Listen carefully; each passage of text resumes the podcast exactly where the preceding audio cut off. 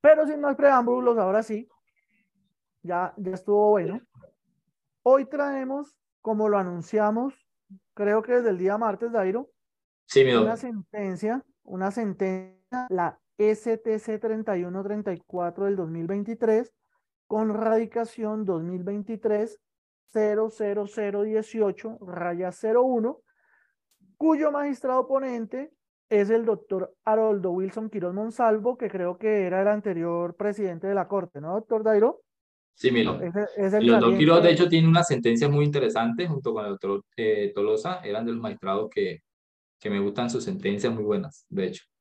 Sí, me, me gusta el desarrollo tan esquemático y claro en el que desarrollan los asuntos.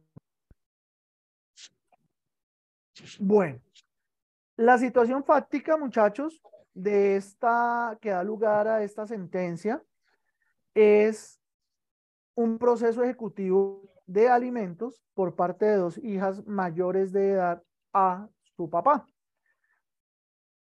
Ellas presentan su proceso ejecutivo, efectivamente es admitida la demanda y posteriormente el, el demandado, el demandado allega un poder a través de mensaje de datos y con su apoderado para que sea notificado por conducta concluyente.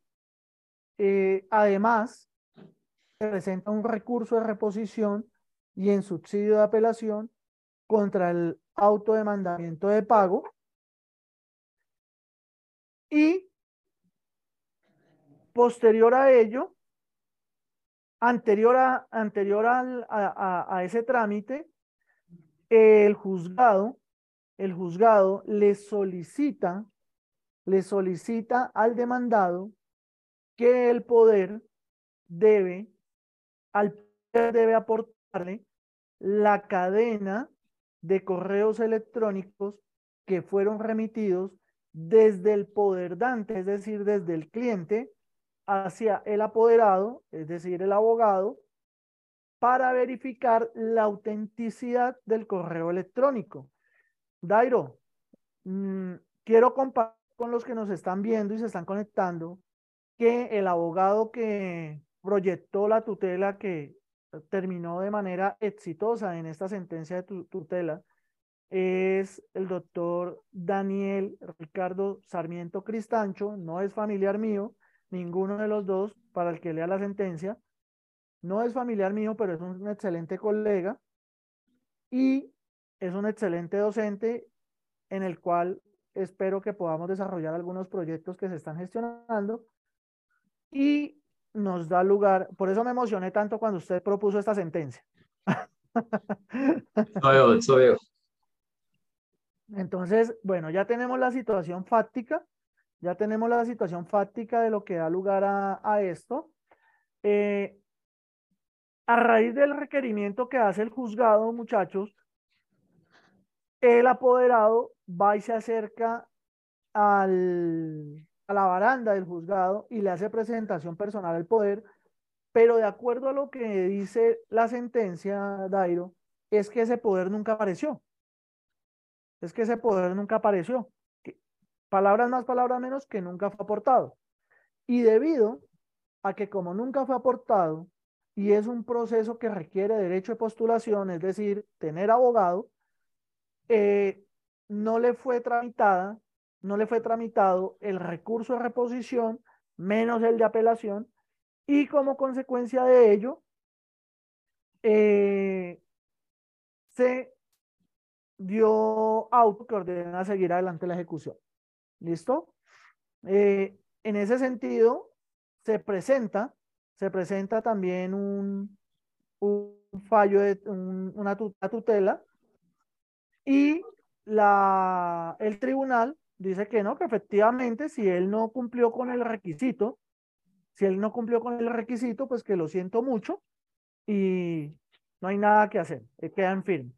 Además, que le indica indica que, permítame, yo busco acá un poco más, ta, ta, ta, ta, bueno, que se hizo el requerimiento, veis, se me perdió el apunte que tenía. Se me perdió, sí que debió el requer... Ah, y que además no se agotaba el requisito de subsidiariedad porque él no había apelado la sentencia.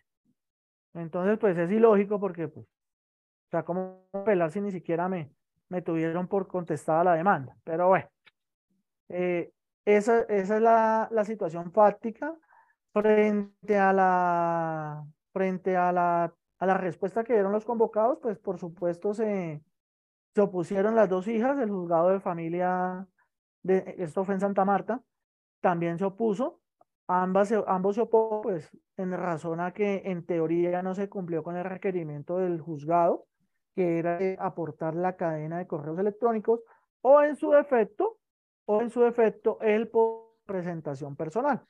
Eh, vinculan a, a, la Procuraduría y la Procuraduría pues dice que se verifique el trámite para establecer si hubo o no hubo la vulneración que se alega en este sentido. Bueno, doctor Dairo, arranque su merced con las consideraciones. No, mire, esta sentencia es muy importante porque de hecho eh, lo que negó el juez inicialmente y el tribunal es algo que hacemos todos. Eh, o bueno, lo que negó no, lo que ellos exigieron es algo que nos exigen a todos y que los jueces están exigiendo. Y el, la Corte Suprema pasa y dice, no, usted no tiene por qué exigir eso porque están haciendo unas exigencias que no están en el código, se están inventando unos formalismos que no están en el código. Y eso lo están exigiendo todos los jueces y todos los tribunales.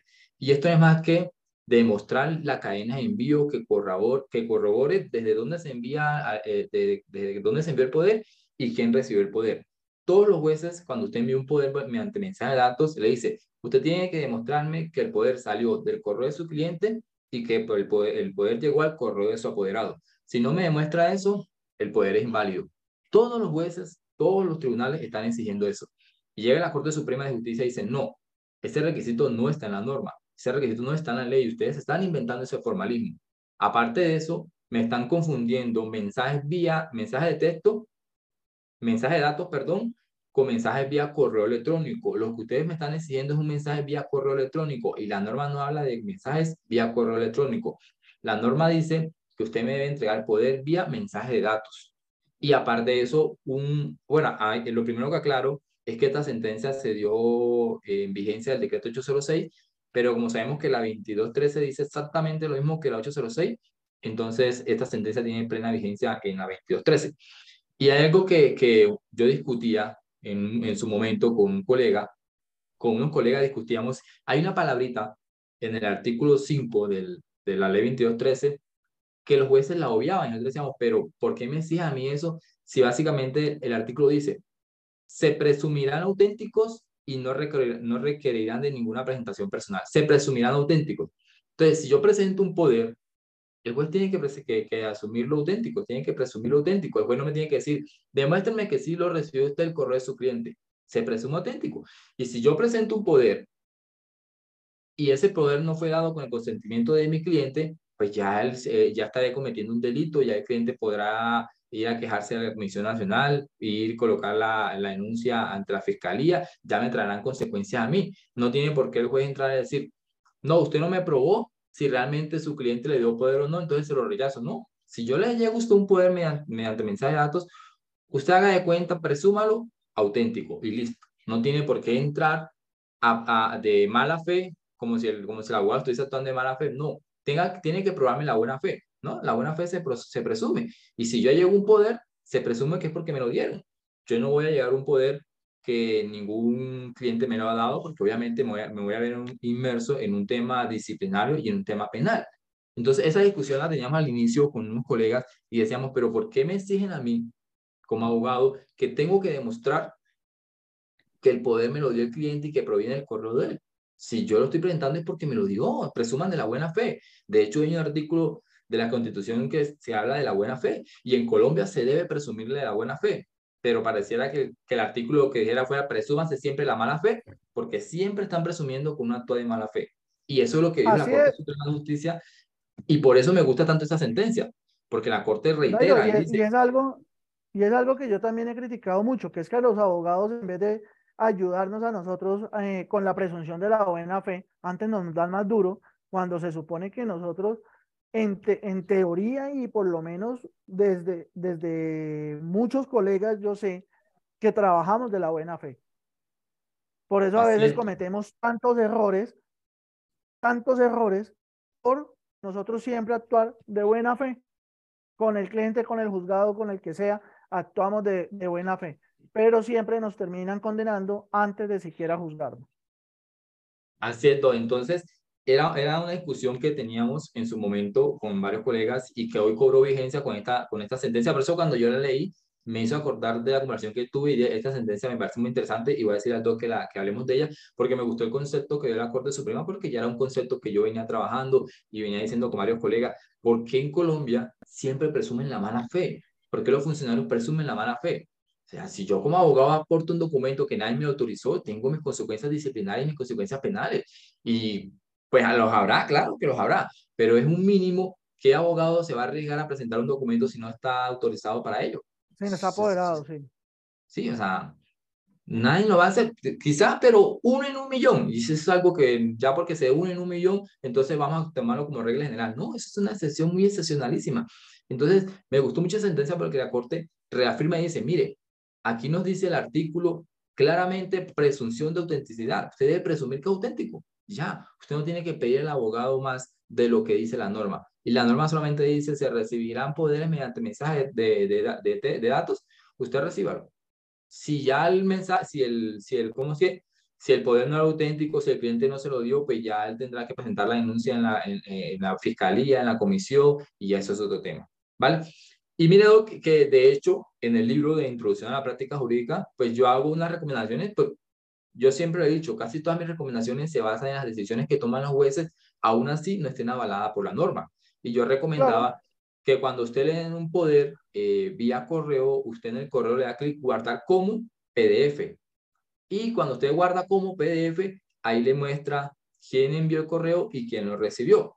Porque si usted toma simplemente el captura, el pantallazo, pues solamente le va a mostrar el, el, eh, quién lo envió y el cuerpo del poder. Exactamente. Sí, una parte. exactamente. Y no le va a mostrar todo. Y ni siquiera cuando usted da control P, que cuando usted da control P le no, no sale completo. y usted cambia imprimir por guardar como PDF, también se lo corta. Entonces le decía, no lo hagan así, váyanse directamente desde el, desde el mensaje del correo. Hay una parte que dice que muestra el icono de imprimir, le dan clic ahí y le dan guardar como y le va a mostrar quién lo envió y quién lo recibió. Como para evitar ese tipo de problemas. ¿Por qué? No porque la norma lo dijera, sino porque todos los jueces exigen que se demuestre quién lo envió y quién lo recibió, que se vea al menos quién lo envió y quién lo recibió.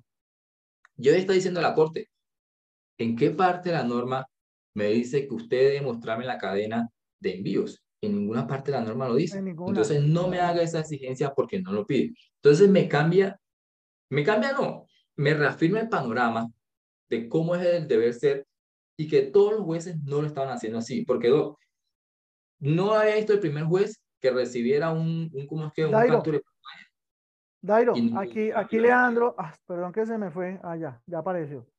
Aquí, aquí Leandro Narváez hace un comentario y yo creo que de pronto se comprendió mal, o no sé si, si quiere, si su merced de pronto quiere explicarlo mejor.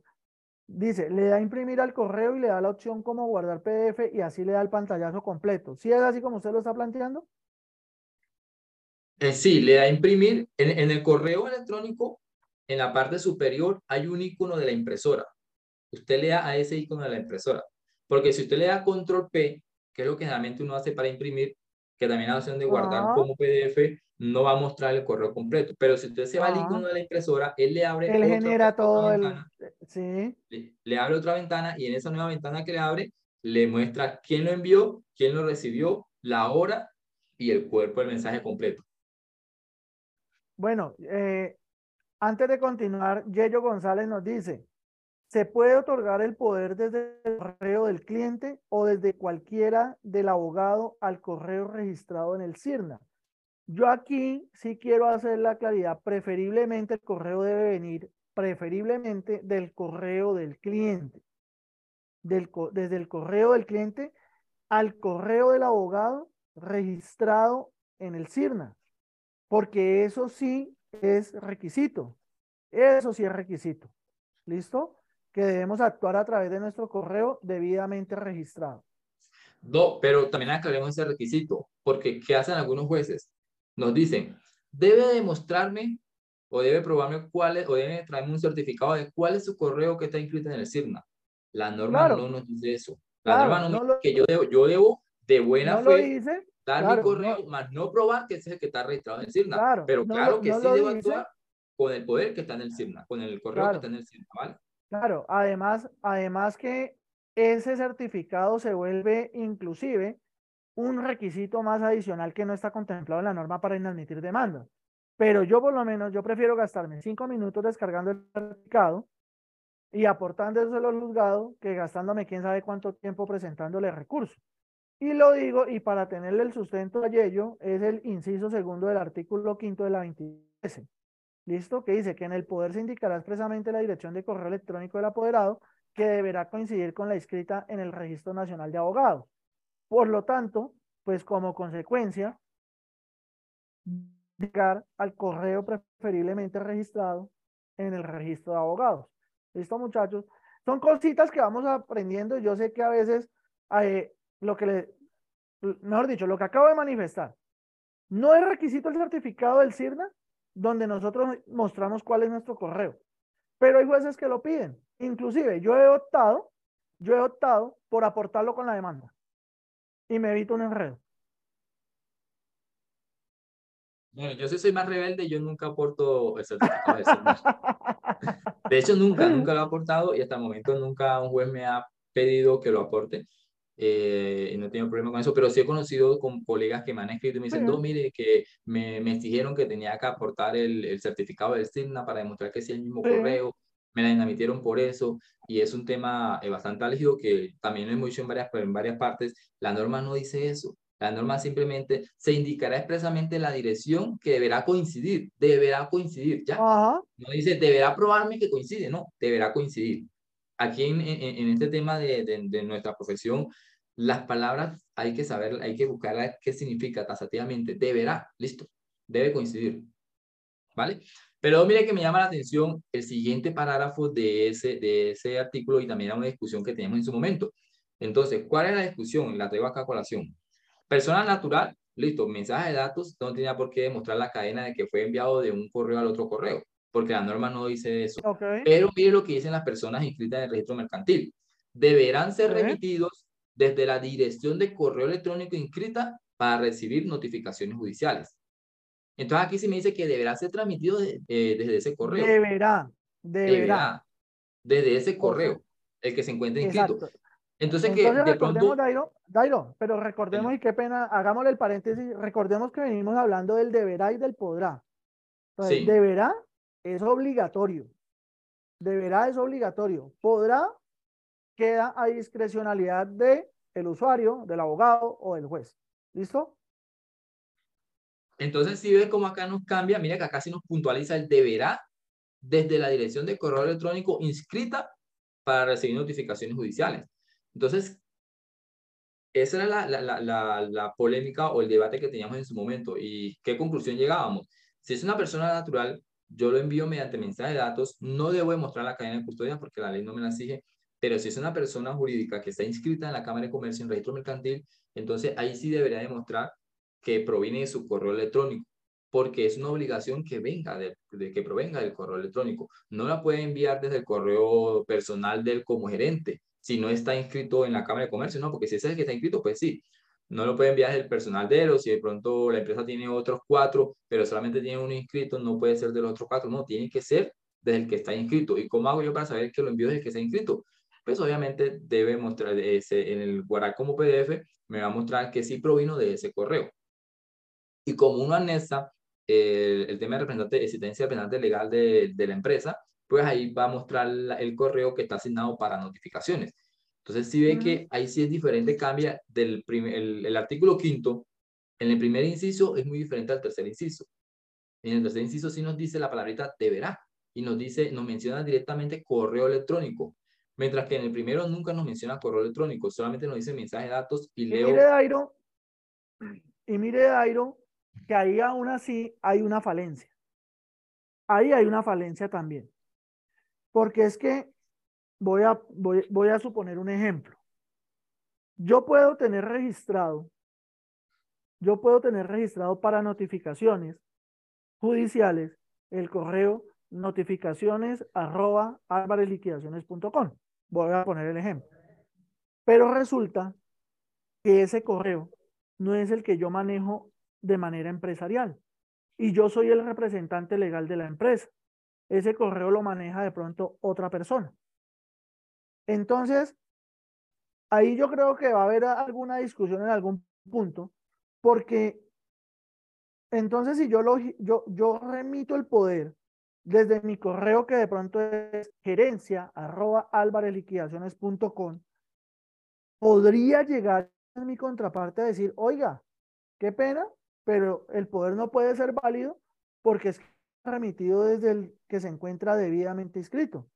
O tendría entonces yo, como comerciante, registrar los 100, 200 correos que se manejan en la empresa por si algún día me deban. Pero yo sí creo que, que, que, sí la contraparte podría decir eso porque es que la norma dice es muy clara. La norma me dice, claro. deberá ser remitido desde la dirección de correo electrónico inscrita para recibir notificaciones judiciales. Ojo, me dicen para recibir notificaciones. Si de pronto la norma me, me, dijera para cualquiera de los correos inscritos, pues no dirá, bueno, para cualquiera. Pero aquí es muy tácitamente y solamente dice para recibir notificaciones judiciales. Y si usted tiene eh, un inscrito para notificaciones judiciales, pero 10 para otras cosas, ese que tiene inscrito para otras cosas no valdría. Porque la norma es clara y me dice solamente para recibir notificaciones judiciales. Y mire, y, mire lo bonito que ahí podría venir, no sé, podría llegar a venirse una, una constitucional, una, una, una demanda de inexequibilidad o por lo menos de parcial, porque es que efectivamente, ¿qué tal que yo no sea el encargado de manejar ese correo? A eso es a lo que voy. Claro, y es que si es de notificaciones judiciales, generalmente quien lo maneja son los abogados, el, la área jurídica de la empresa. Y el área jurídica de la empresa no es quien otorga poder, quien otorga poder es el representante legal. Exacto, y por lo general el representante legal tiene un correo solamente para él. Entonces sí hay como, como una discrepancia ahí en la normatividad de que el representante legal tiene su correo que generalmente suele ser gerencia arroba tal tal y el de notificaciones judiciales es diferente porque lo maneja solamente el área jurídica. Entonces sí creo también que la norma ahí, ahí pecaron no debía ser el, de notificaciones judiciales, sino el de adscrito de pronto a gerencia porque pues quién es gerencia, representación legal, claro, claro. El gerente, el abogado no va a poder en una empresa. Mire, mire el, el, comentario y me hace recordar, Yello González dice, no sé si me salgo mucho del tema, pero para el certificado de existencia y representación, cuando indican que no se autorizan notificaciones personales, ¿se puede notificar el auto o el traslado de la demanda de forma simultánea? Sí, para mí sí, inclusive yo tuve un proceso, ese ya lo terminé, en el que cuando yo saqué el certificado de existencia y representación, estaba esa anotación de que ellos no aceptaban, perdón un segundo, de que ellos no aceptaban la notificación a ese correo, que eso era para, para otros efectos menos para, para notificaciones judiciales y eso. Yo le dije al juzgado, omita esa aclaración, yo le dije, téngalo por omita esa aclaración porque es que la norma dice precisamente que el que se encuentre allí inscrito, ahí no dice más nada. Y además, desconozco cualquier otro medio a donde se pueda notificar y efectivamente allí notifiqué y allí procedió. Yo generalmente en ese, en ese caso, yo hice la anotación y a mí no me pusieron ningún problema. Tengo la misma, la misma teoría suya, sí, porque si entonces ¿dónde uno notifica y si se ¿A, ¿A dónde si no sabe más? Ahora, Dairo, mire que hay una parte importante y, chévere que me gusta de esta sentencia empezando, que es como el magistrado dice, como señor tribunal, usted va a decir de que no existe la subsidiariedad. Si es que esta, es, este personaje presentó, se notificó, presentó recurso de reposición en subsidio de apelación, presentó excepciones y además presentó un incidente de nulidad. Claro, pues ¿para qué iba a apelar si es que la sentencia no, no, no era acorde? Presentó una nulidad. Por lo tanto, sí hay actuaciones que efectivamente pueden llenar ese requisito. No necesariamente el que yo ataque la última actuación significa de que no puede aplicarse la subsidiariedad en estos casos. ¿Por qué? Porque pues yo para qué voy a atacar una sentencia si ya está en contra. O sea, no tiene sentido. Y yo le estoy pidiendo es que me anulen esa, e, eso por indebida, por, por indebida notificación, por, por, lo, por, por lo que pasó. Entonces, esa, esa parte me, me gustó harto, cómo se, se le jalonan también las orejas y nos, ya, nos hacen un llamado de atención importante en ese sentido. Sí, así es, Mido. Eh, mira, por ejemplo, eh, Yayo González nos dice, dos, se puede otorgar el poder desde el correo del cliente o de, de cualquiera del abogado del correo registrado en el CIRNA. Bueno, creo que la hablamos ahorita, ¿no? Este, La que aparece registrado en el CIRNA. Ustedes siempre utilicen el correo que aparece registrado en el CIRNA porque ese sí es un requisito. No es un requisito probarlo, pero sí un requisito que tiene que ser el correo de forma que si el juez se pone a investigar y se da cuenta que usted recibió el poder en otro correo que no es el asignado al SIGNA, entonces se van a presentar problemas. Entonces, mejor evítenlo y siempre usen su correo registrado en el SIGNA. Si no han registrado, regístrenlo o si cambiaron de correo, actualícenlo porque recuerden que eso es eh, sujeto de sanción si no han actualizado la información. Entonces, evitemos sanciones y evitemos dolor de cabeza. John Castro nos dice, la buena fe no se demuestra, la mala fe sí, exactamente. Y eso es lo que no han entendido eh, algunos funcionarios que siempre vienen presumiendo de la mala fe. Y no, eh, yo siempre actúo con buena fe. Demuéstrenme que estoy actuando de mala fe. Sí, así eh, es. Doctor, ahí el tema es claro. En cuestión de personas jurídicas, si es el correo que está inscrito en Cámara de Comercio, es más, si fuera la envía una notificación a ese correo, se enterará por notificado. Sí, es totalmente claro. El que aparece ahí registrado.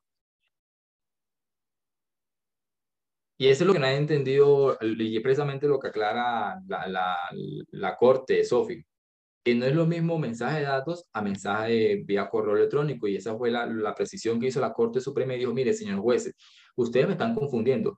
Si la norma me hablara a mí de mensaje de correo electrónico, como mire que sí me habla el parágrafo tercero de, esa, de ese artículo, que sí tácitamente me dice correo electrónico, pero en el primero me está diciendo mensaje de datos. Entonces, mensaje de datos inclusive puede ser el poder enviado vía WhatsApp, que muchas personas me han dicho, dos, ¿es válido el poder vía WhatsApp? Yo sí, Claro, es válido, es un mensaje de datos. Totalmente, totalmente. Y ahí es donde viene la, la, distinción precisamente, el otro aporte que hace esta sentencia. Pero antes de eso, antes de eso, eh, regaña, porque es que me parece que obviamente cuando hablamos de regaño, pues son regaños jurídicos al, al, al tribunal y, y al juzgado, en recordarles, oiga, es que el origen de estos mensajes, de este tipo de comunicación, viene desde la ley estatutaria de la justicia, viene con el avance de la ley 527 y cuando llega el Código General del Proceso, también se tiene en cuenta, claro, el Código General del Proceso nace en el marco de la plena presencialidad y está por allá el tema de los mensajes de datos abandonados, pero se contempla, se contempla, ¿sí? Entonces, no podemos omitir algo que se viene contemplando a criterio personal, aunque con bastante retraso, porque definitivamente necesitamos de la pandemia para que se activaran este tipo de mecanismos para poder optimizar los, los, medios, el uso de los medios tecnológicos. ¿no? Así es, Y mire que, por lo menos retomando el tema del, del poder vía mensaje de WhatsApp, no sé si alguien de los que están escuchando la, la charla lo han presentado así para que nos cuente su experiencia. Pero eh, yo, yo creo, o parte de la base, o soy de los que digo, que simplemente usted anexaría el pantallazo del WhatsApp, aparece arriba el, el, nombre de la persona, anexar ese mensaje al poder y ya el juez debería aceptarlo. No tendría por qué el juez venía a decirme, demuéstreme que el, WhatsApp, que el número de WhatsApp de que usted recibió ese, ese, ese poder, sí es el de su cliente o es el de su cliente. O, o incluso peor aún, llegar a decirme juez, mediante alguna prueba eh, de algún perito, demuéstreme que ese mensaje sí es real, sí proviene de la persona, sí es certificado. No, porque pues primero no es una prueba, es un poder que estamos llegando. Y segundo, la norma es clara, mensaje de datos, no tengo que entrar a demostrar de dónde proviene, se presume de la buena fe, entonces presume la buena fe que yo le estoy analizando este poder vía WhatsApp y que proviene de mi cliente. Si no es así, ya más adelante, vuelvo y repito, yo me haré acreedores a sanciones tanto disciplinarias como penales. Y créame que casi nadie se va a, a, poner en riesgo a una sanción disciplinaria y una sanción penal, que sería muy fuerte porque serían casi que varios delitos los que concluyeran ahí, ¿no? Eh, entonces, el llamado es como es, el llamado es a que los jueces presuman más de la buena fe, sobre todo en temas de poder, porque no lo están haciendo y ya la norma lo dijo. Y incluso sabe que, que, verdad que me acuerdo una vez un, un colega me contaba que había presentado un poder vía correo electrónico de una cliente que se encontraba fuera del país. Y acuérdese usted que, que pues antes en la escrituralidad, antes de la en vigencia, cuando el cliente se encontraba fuera del país, el poder se, se debía presentar mediante el consulado, apostillado y demás, ¿no? Y enviarlo apostillado y todo. Entonces, cuando el cliente establece que la persona le entrega poder y establece en la dirección, en la dirección la persona que se encontraba en Estados Unidos, el juez le dice que debía enviar el correo apostillado. yo, pero, pero ¿por qué si lo está enviando vía correo electrónico? ¿Usted por qué le va a decir que no? Porque la persona se encuentra fuera del país y tiene que estar apostillado, pero cuando está fuera del nada, cero. Entonces le, yo, le, yo le, hice, le dije, bueno, le ayudé de hecho a realizar el recurso de reposición y apelación y presentamos una teoría y de hecho en la misma reposición el juez este, se, retrató, se trató de la, de la decisión que había tomado, aceptó el poder y no, bueno, no hubo necesidad de apelación. Pero entonces miren que nos ponen muchas trabas y no identifican bien. O sea, y eso está pasando mucho y por eso esta sentencia me gusta tanto, aunque, aunque mi consejo es que sigan haciéndolo, en que, que se vea quién envió el correo y quién lo recibió, porque pues miren todo lo que hizo el colega. colega le, le toca hasta incidente, tutela, no, o sea, el desgaste, el desgaste tan tremendo, el desgaste tan tremendo que implica a veces no dedicar 10 minuticos más a guardar un archivo o a guardar o a descargar un certificado, por ejemplo. Mire que estaba pensando yo, y yo creo que esto le da respuesta a Yello González, que nos pregunta, en caso dado la trazabilidad del WhatsApp se obtendría de qué forma. Hace poco yo, yo mencioné en, los en vivo que hago entre semana, Dairo, precisamente eso, para el cara, eh, usted, la información, los mensajes de datos de WhatsApp, Voy a aprovechar para, ya que estamos varios acá. Los puedo aportar de tres maneras. Los puedo aportar de tres maneras. Forma uno, y eso salió, bueno, sí, sí, esta semana fue que lo, que lo, lo mencioné. Se puede publicar, se pueden aportar de tres Uno, en el formato original. ¿Qué significa eso? Que yo le digo, señor juez, básicamente aquí está el aparato, para que usted revise, supervise y mire que efectivamente son los mensajes que yo mostré allí en, este, en esta conversación, en esta conversación.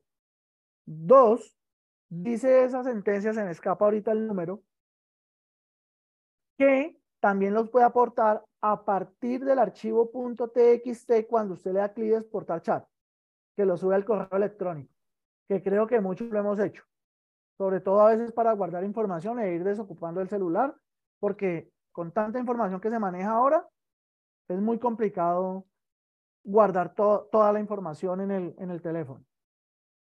Y tres, usted lo puede aportar a través del famoso pantallazo o, o del screenshot para los que les gusta el inglés, pero allí, cuando se aporta de esa manera, el juez al momento de valorarla no la va a valorar como un documento, pero en conjunto con otros medios de prueba.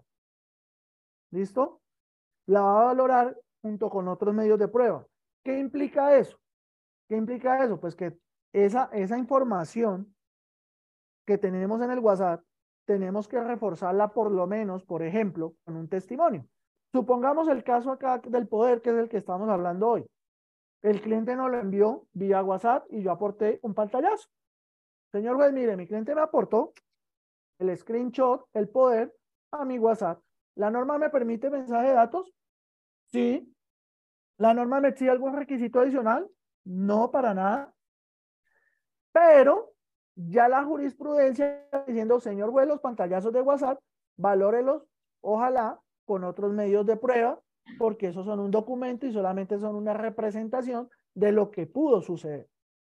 Pues yo qué hago, yo qué hago, por lo menos, o yo qué haría en un interrogatorio a mi cliente, o qué le solicitaría yo a mi cliente. Hombre, pida la palabra, dígale, señor juez, aquí se presentó un poder que yo le remití a mi abogado por mensaje de datos y quiero confirmar que efectivamente ese texto es el que yo envié para que me representaran este proceso.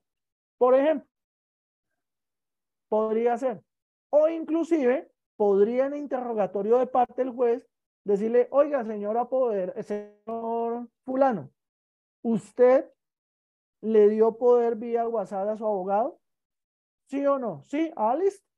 Y listo. No, Liliana, ya, ya la sentencia que les menciono, eh, si quieren por ahí en los videos de mi perfil está, está o en el canal de YouTube. No, ese eh, es Tribunal Superior de Bogotá, 25 de mayo de 2023. Ese es un ejecutivo, ¿no? Sí, sí, sí, sí, creo que sí. Es y el 23, el 25 de mayo de 2023. Y ya dejan de ser... 0067101 y ya dejan de ser los pantallazos de WhatsApp un indicio y para ser valorados como prueba. En el 2020-2021, indicio, a partir del 2022 y 2023, documento. ¿Listo? No, pero es, es, ahí también había, había una cuarta, ahí saliendo un poco el tema, ya que tocó eso, había una cuarta forma también, ¿no? Que sería presentarlos directamente con un peritaje en su formato original y se tendrían que ser valorados como una prueba de mensaje de datos, porque es que yo, de hecho, es, esa discusión también la teníamos con unos colegas, porque no es lo mismo una prueba recibida como documental a una prueba recibida como mensaje de datos. ¿Por qué? Porque la prueba de documental es sujeto de tasa de falsedad, por ejemplo, de desconocimiento. Sí, claro. Sí, por usted puede desconocerla y se crea un incidente, pero una prueba presentada en su formato original, es decir, mediante mensaje de datos, usted no puede desconocerla. ¿Cómo usted desconoce una conversación si está demostrando que salió de su celular al otro celular? Y ahí está. Tendría que controvertirla ¿cómo? Anexando otro peritaje como se controverten los, los, peritajes normalmente. ¿Sí? Entonces, ese, ese, tema es muy interesante para hablarlo en otra ocasión, no en esta. Sí. Listo, listo, va para esa. Eso usted sabe que en derecho tenemos esa ventaja, que lo único que tenemos es tema para hablar. Aquí, aquí a veces yo me pregunto por qué es que no se me anima la gente si lo que tenemos es tema para hablar. De, de, de, hecho, para para julio, viene, creo que voy a tener un invitado muy importante, entonces ahí estamos cuadrando para temita. Listo. No, entonces mi recomendación era esa. Mi recomendación es que, aunque ya la Corte Suprema nos dijo que no es necesario eh, que demostremos esa cadena de dónde viene y hacia dónde va el correo electrónico, eh, sigamos haciendo, sigamos haciendo y evitémoslo porque es que es un desgaste. Miren, esto, esta sentencia está hablando del decreto 806 ¿sí? De 2021, todavía 2020, 2021 estuvo vigente ese decreto y estamos en el 2023. Entonces el colega que demoró uno, casi dos años peleando, fue uno o dos años que estuvo atrasado en, ese proceso y fue uno o dos años que muy posiblemente el cliente no le pagó, porque no le pagó por hacer además de esto, porque usted pacta un contrato para hacer el proceso, usted presentó el poder, como allá se lo inamitieron, usted no le va a decir al cliente, ay, me lo inamitieron, pero fue culpa del juzgado, pague, me pasé la tutela. Muy seguramente de los mismos honorarios que ya le dieron su inicial, usted tuvo que presentar la tutela, usted tuvo que presentar los incidentes, porque me imagino que tampoco estaban estipulados en el contrato, porque que iba a saber él que iba a inadmitir la demanda por eso. Entonces, estoy casi seguro que el cliente no le pagó esto. Además, entonces, un año de trabajo que el, cliente, que el abogado aquí prácticamente perdió, haciendo nuevos memoriales, tutelas y todas esas cosas. Entonces, la recomendación es esa, evitémonos y sigamos enviando el correo donde se ve de dónde proviene y hacia dónde va. Y en el caso de que por X o Y motivo a ustedes se le pasó, no lo hicieron así y le inamitan, pues aquí tienes la sentencia para que ustedes la, la, usen.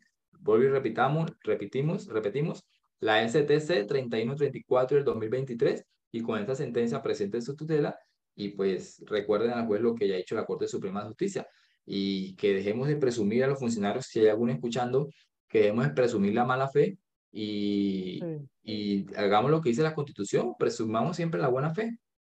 Sí, así es, así es. Y aprovechando eso que usted dice, Airo, pues de pronto al que se le dificulta la, la, la consecución y búsqueda de estos, de estos, de estas sentencias, de estos elementos de trabajo que son los nuestros, Cualquier cosa, pues me escriben a mí al 313-314-87 o al del doctor Nairo, que es. GMH Asesorías. Ah, el celular. 313-883-6491. Es que estaba leyendo aquí una, una pregunta que me pareció muy interesante. La de Juan José. Eh, la de Juan José, sí. Este, Juan José. De hecho, eso ya lo había respuesto en anteriores, en anteriores charlas, pero lo repito. Juan José pregunta, es para presentar a otra persona que se encuentra fuera del país para que yo realice negocios particulares en su nombre, también se podría realizar poder por medio de mensaje de datos. La 2213 es muy clara y en su momento la 806 también. El mensaje, el poder vía mensaje de datos solamente es aplicable para temas judiciales, ¿vale? Para presentar una demanda, para presentar una denuncia y ya. Para trámites administrativos, tienes que seguir usando el poder especial, especial mediante autenticación o en su efecto el poder general mediante escritura pública, ¿vale? Entonces, si son negocios particulares, son trámites administrativos. Si vas a vender un carro, si vas a comprar una casa, eh, vas a hacer un tema ante notaría, todo eso son trámites administrativos y vas a necesitar un poder autenticado, ya sea especial o ya sea general, que el general se hace ante escritura pública, se eleva a escritura pública, perdón, como ustedes ya, ya sabrán, ¿vale? Entonces, mensaje de datos solamente para temas judiciales, para trámites judiciales, porque obviamente los congresistas no podían quitarle esa barbachita a las notarías. Ajá. sí, sí, sí, sí, eso sí es de ahí. Además, además que la, la idea de poder tramitar los, los poderes a través de mensaje de datos, pues es, en teoría, la de agilizar, la de agilizar y flexibilizar el, la atención de, de, la, de, la, justicia a los usuarios y a nosotros los, los apoderados. Eso por aquí también nos estaban preguntando quién era Nori, que una persona tenía, ellos allá hay una oficina judicial, oficina jurídica, es que se llama Airo. A través de penal muy poco, pero, pero creo que se llama así. Sí, tiene un nombre especial, si alguien lo sabe, por, corrige, porque tampoco soy penalista, no soy el mejor, pero es oficina judicial, oficina jurídica, en donde se encuentra detenido y allí ellos generan el poder. Eh, por acá, bueno. Luego, luego volvemos a la sentencia, muchachos, un poquito. Eh, ya viene la corte, viene la corte y vuelve y nos da una microclase, una microclase de el significados de las palabras y de los términos que Dairo lo estaba mencionando hace un rato. Mira, alguien nos comenta, Álvaro Fernando Arrieta, muchas gracias, oficina jurídica en el sitio de donde se encuentre detenida la persona. Se acercan allí y allí pues generan el, el poder. Y la sentencia entonces viene y nos dice, mire, el civil en el artículo 28 dice que hay, dice así, dice que impone entender las palabras de la ley en su sentido natural y obvio, según el uso general de las mismas, a menos que el legislador las haya definido expresamente para ciertas materias, caso en que se les dará a esta su significado legal. Por eso también quise traerlo a colación, porque Dairo ahorita lo mencionaba el tema del significado de las palabras. Y claro, entonces viene, viene la corte y dice, claro, ¿Qué es un mensaje? Pues un mensaje es, es una información que alguien le envía a otra, a otra persona. Entonces ahí tenemos tres elementos. Un remitente, una información y un destinatario. Pero ojo, porque aquí no estamos hablando, aquí no estamos hablando de simplemente un mensaje. Estamos hablando de un mensaje de datos. Y el mensaje de datos no es un simple mensaje. Inclusive creo que por acá alguien nos colaboró y se nos adelantó un poquito ese punto, pero efectivamente a través de la ley 527 se define qué es un mensaje de datos. Entonces, artículo segundo literal A de la ley 527 es la información generada, enviada, recibida, almacenada o comunicada por medios electrónicos, ópticos o similares, como pudieran ser, entre otros, el intercambio electrónico de datos, Internet, correo electrónico. Entonces, démonos cuenta que el correo electrónico es un medio para generar mensajes de datos, más no se puede equiparar al mensaje de datos como lo hicieron acá y como ya, ya lo estuvimos aclarando el telegrama, el telex o el telefax. Eh, Dairo, ¿usted alcanzó a utilizar el telegrama o el telefax? No, no, no alcancé. ¿No? Uy, no me diga eso. No me diga que yo, no, yo sí alcancé a utilizar el telefax. ¿Sí o no? Yo no. Sí. El telegrama, pues, como una carta que se enviaba a través de, a través de las, de, de las empresas de correo de la época. En esa época, pues, eh, Adpostal, lo que es hoy 472. Eh, nunca lo utilicé, pero lo conocí, lo conocí. Inclusive hoy todavía se utiliza en, en algún tipo de notificaciones judiciales. Y el telex o telefax, eso era un teléfono, un teléfono que tenía un rollito, por telecom también, Yello, exacto, eh, un rollito de papel como el de los, el de las facturas que nos dan en los supermercados, eh, papel químico se llama eso, y usted metía el documento, para los que de pronto no conocieron, usted metía el documento que quería que le saliera allá al otro lado de la línea y se, era como un escáner, por decirlo así, o por un teléfono, y qué cosa tan demorada y ojalá que se le cayera las líneas, yo, Dairo, o que se le trabara el papel. Eso era un camello, claro, eso era un camello. Si era una hojita, pues no pasaba nada, pero a veces había gente que necesitaba enviar muchos documentos. Y, y entonces por al otro lado de la línea, o sea, si usted estaba en Cartagena, entonces usted me llamaba primero y me decía, eh, Fernando, necesito que me dé línea para el fax. Ok, ya le doy línea y uno un día un botoncito y entonces empezaba a salir aquí lo que usted me estaba enviando. Ese era el telefax. Entonces, démonos cuenta que acá se consideró cualquier medio electrónico, cualquier medio electrónico que pueda permitir la creación, el envío, el recibido o el almacenamiento o la comunicación de la información por estos medios. ¿Listo? Entonces, eh, viene y le dice, viene y le dice a la corte, ojo, esto no es un mensaje simplemente que se, que se contiene en el correo electrónico y le permita a usted pedir esa cadena de correos. No, esto es un mensaje de datos y hay que distinguirlo completamente del correo electrónico. ¿Listo?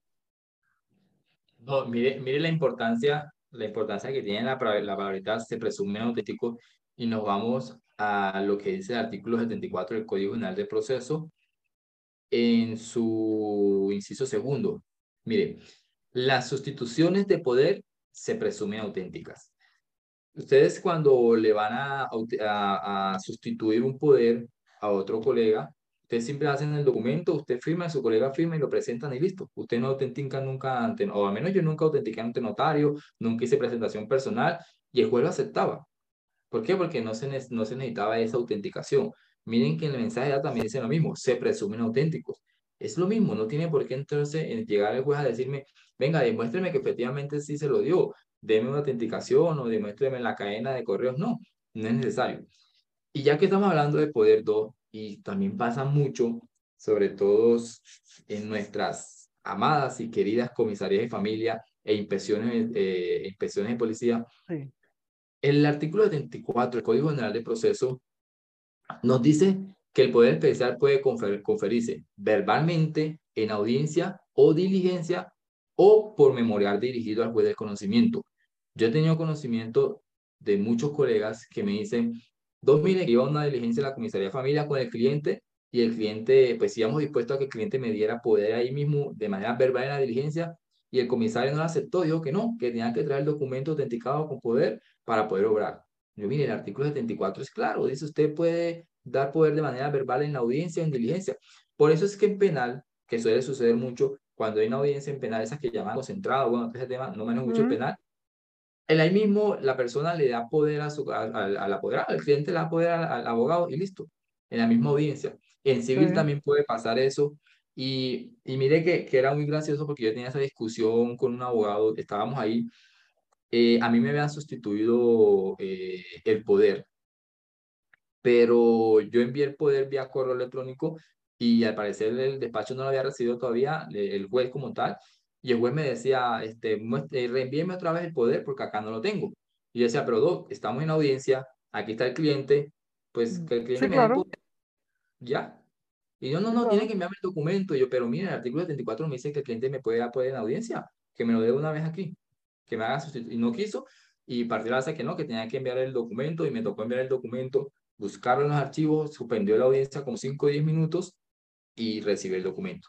Entonces no olvidemos es, ese, esa palabrita, que esa frase que nos dice el artículo 74, que el poder se puede dar también de manera verbal en audiencia o diligencia. Es decir, que no simplemente puede ser en la audiencia, sino también en una diligencia de una inspección, sí. en cualquier diligencia, porque la norma lo, lo, permite. Y algunos comisarios de familia, algunos inspectores de policía, incluso algunos jueces no la aceptan, cuando la norma es clara. Entonces tenemos tres formas, ¿sí? Bueno, serían cuatro, de llegar, de llegar a un poder. Primero, de manera verbal. Segundo, autenticado ante notaría. Con presentación personal. Con que es la que conocemos con presentación personal. Y recuerden que además la presentación personal se puede hacer ante notaría o la oficina judicial de apoyo y se me escapa la otra, Dairo. Sé que son tres también ahí, pero bueno, notaría o oficina judicial de apoyo de los juzgados. Eh, la tercera, mediante mensaje de datos. Y la cuarta, mediante escritura pública para los poderes generales. ¿Vale? Tenemos esas cuatro formas de... Exactamente, tenemos esas cuatro formas de presentar un poder que todas cuatro tendrían plena validez los mismos efectos para las cuatro, ¿vale? Entonces, eso es muy importante tenerlo en cuenta.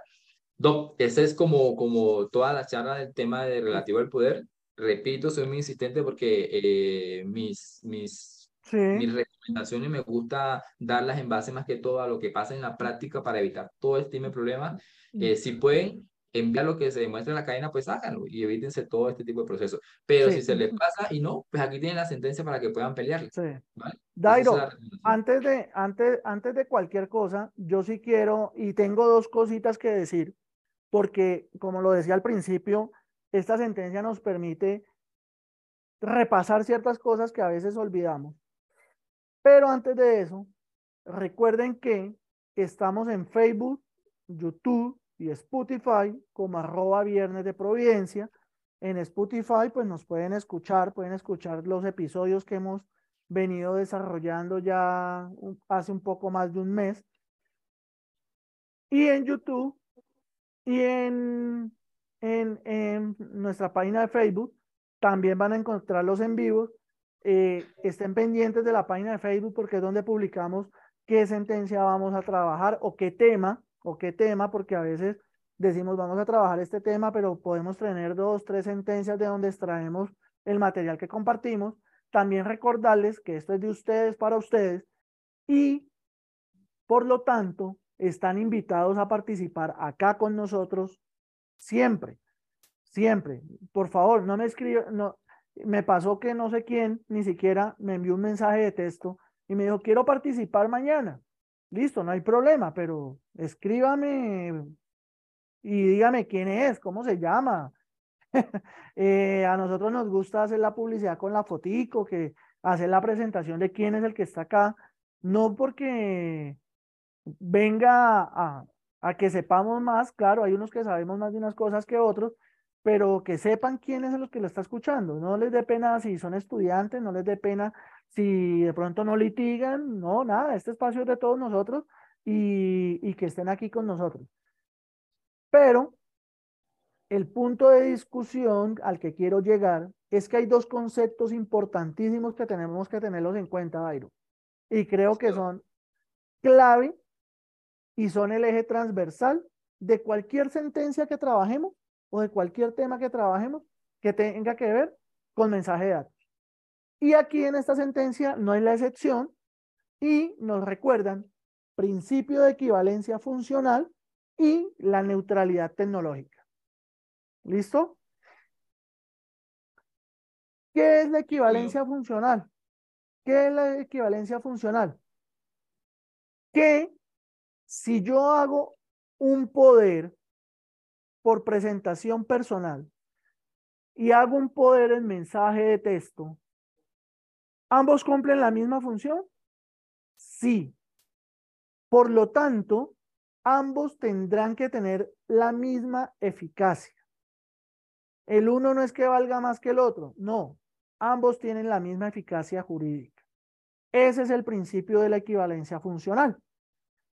Y la neutralidad tecnológica, que hace un rato lo mencionaba cuando, cuando hablábamos de lo que es un mensaje de texto de pronto, eh, es que ya no solamente estamos limitados a esa tecnología que dice la ley 527, ¿Por qué? Porque es que el telefax hace añitos que dejó de existir, o por lo menos yo no conozco un sitio donde, donde manejen telefax todavía, porque si lo tengo yo, de pronto no lo tienen allá. Entonces, previniendo, previniendo la obsolescencia de la tecnología, como en este caso el telegrama, el telefax, entonces se genera lo que es la neutralidad tecnológica y también es lo que nos permite decir, ¿le puedo dar poder por WhatsApp? Sí, es cualquier medio tecnológico que nos permita enviar, recibir, almacenar, generar, comunicar documentos, firmas, mensajes, todo eso que tiene que ver con el mensaje, alrededor del mensaje de datos, cualquier aparato, un computador, un teléfono celular, eh, bueno, no sé qué, una tablet, eh, que podemos hacerlo a través de aplicaciones, ¿sí? Todos esos medios, todos esos medios están revestidos también de validez, de validez. No estamos limitados, no estamos atados. Entonces, eso era lo que quería también dejar claro con la sentencia de hoy, porque es un aporte y un recorderis muy importante en, en, el, en el litigio que estamos manejando, que es virtualidad al 100%. ¿Listo? Dairo, ¿algo más para aportar? Eh, ahora que, que Edison Vallejo hizo un comentario, me hizo acordar porque es una discusión que yo tengo con un estimado colega, que siempre la tenemos, siempre discutimos por lo mismo. Y es, hay que dejar de ser tímidos. Y mi colega siempre me dice, Do, pero es que si usted ve que el, que el juez no tiene la razón de una pele, de una presente recurso, de una presente tutela, y yo le decía, pero es que si yo veo que puedo eh, subsanar eso, si se necesita de pelear, pues ¿para qué peleo? Subsano. Nos pasaba en un, en un proceso de que el juez me pedía un documento que no lo dice la norma, y él me decía, eh, me metieron la demanda y me pidió ese documento, y yo se lo mostré a él. Y me dice, ¿qué vas a hacer? Y yo, no, pues yo la subsano porque yo tengo el documento y la aporto, no pasa nada. No, pero ¿por qué tienes que hacer eso? Que peleas, que preséntale recursos, que digas juez que está equivocado, que ese es el problema con nosotros los abogados, que somos condescendientes con los jueces y no le hacemos ver que, entró, que, que está en su error. Yo, pero ¿para qué voy a ponerme a presentar recursos? Y que tal que juez de pronto me lo niegue y después me toque entonces mi apelación y eso son tres a seis meses. ¿Y para qué me voy a yo a dar una pelea de seis meses si tengo el documento y lo presento y ya? me decían, no, pero es que hay que dejar de ser tímido, nosotros no podemos estar lo que diga el juez, hay que controvertirlo. Pero ¿de qué me sirve a mí controvertir la juez y demorar seis meses en una pelea que no, que no tengo la necesidad de dármela si tengo el documento. Ahora, si no tengo el documento, como sí me pasó en un caso que me pedían un documento y no había forma de conseguirlo y no era obligatorio, ahí es diferente, porque es que, pues, si no tienes el documento, obviamente te van a rechazar. Entonces, ahí sí tienes que entrar a pelear. Pero si tú tienes el documento, si tienes cómo presentar, cómo subsanar la demanda, pues subsánala, ¿para qué pelear? No se trata de timidez, se trata de eficacia del tiempo porque yo no, yo no tengo tiempo, al menos yo no, pues si el compañero quiere hacer lo que lo haga, pero yo no voy a tener tiempo de estar peleándome seis meses por algo que no me están pagando y de gastarme seis meses de gratis solamente para demostrar a la academia, cómo, para demostrarle al juez cómo es que se hace el proceso, ¿no? A mí no me están pagando, yo de gratis no le trabajo a nadie. Entonces, no es timidez, es eficacia del tiempo. Además, Dairo, aquí, aquí, aquí viene un tema bien importante y es que lamentablemente, sin buscar culpables y sin echarle la culpa a nadie, vivimos en un país con una mora judicial crítica. A mí por lo menos me ha pasado, no sé, tal vez dos veces, el tema del, del poder con el cuento este del mensaje de datos, que no, que tengo que aportarlo con presentación personal. Yo no presento recurso, simplemente le digo, mire, señor juez, mi cliente, en aras de optimizar el, el servicio y el acceso a la justicia, le aporta su poder con presentación personal porque pues en los dos casos he podido hacerlo. ¿sí? Pues van a haber casos en que tal vez no, pero en estos casos lo he podido hacer. Pero además, les recuerdo que la norma dice esto y esto. Téngalo presente y ya. Inclusive. Exactamente. Eso es lo que yo hago también. Yo siempre hago la precisión. Señor juez, si bien no es requisito, aquí lo aporto con aras de evitar traumatismo, de acceso a la justicia y, y le hago como el recorderis pero no me pongo a pelear, a presentar recursos porque eso es un desgaste. Se lo hago ver y ya.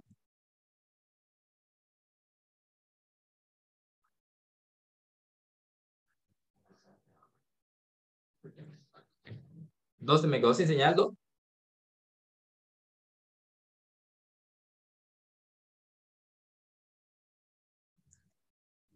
Creo que el 12 nos quedó sin señal,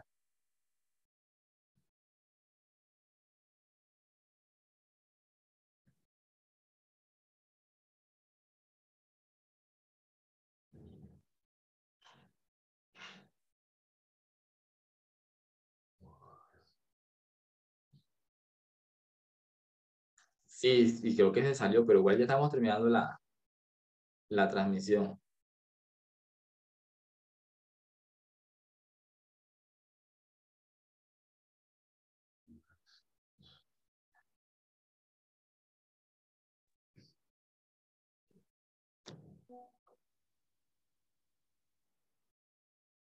Dos. No, volvió, se nos había ido. Sí, imagínate como le contaba al principio, se supone que ya había llegado el, el Wi-Fi y, volvió y, se, y volvió y me dejó botado, entonces me tocó volver a mis datos. Ya, ya, pero aquí estamos, aquí estamos. Pues sí, eh, no, entonces como conclusión esa. Quedamos? No, que yo también hago lo mismo que usted, le hago el recordería al juez y le digo, venga, usted me pidió esto que no lo dice la norma, no es obligatorio, pero aún así se lo voy a aportar. Y le hago como el recorderis en lugar de ponerme a pelear con él, que vuelvo y repito, no se trata de ser tímido, no se trata de tenerle miedo al juez, se trata simplemente de, eficacia, eh, de, de ser eficaz con el tiempo, de no entablar, de no estar más con el tema de la mora judicial, porque si no presenta tutela, pues estamos aportando más a la mora judicial y demás. Simplemente susanemos y le hacemos recordería al juez y listo. Sí, señor. Yo antes de finalizar, yo sí quiero, así rápidamente, una lectura resumen de los cinco puntos, de los cinco puntos que el magistrado dice, oiga, estas fueron las fallas del juez. ¿Le parece? Sí, claro. Listo. Una.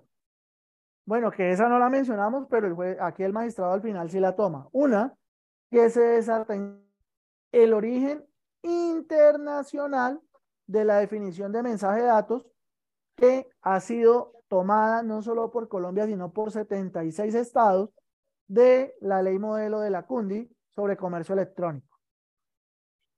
Dos, que se abstuvo además de aplicar ese entendimiento uniforme de esa noción Tres, lo que estábamos comentando hace un rato, que hizo a un lado el postulado de la buena fe del poder dante y del togado. una de las más importantes para mí.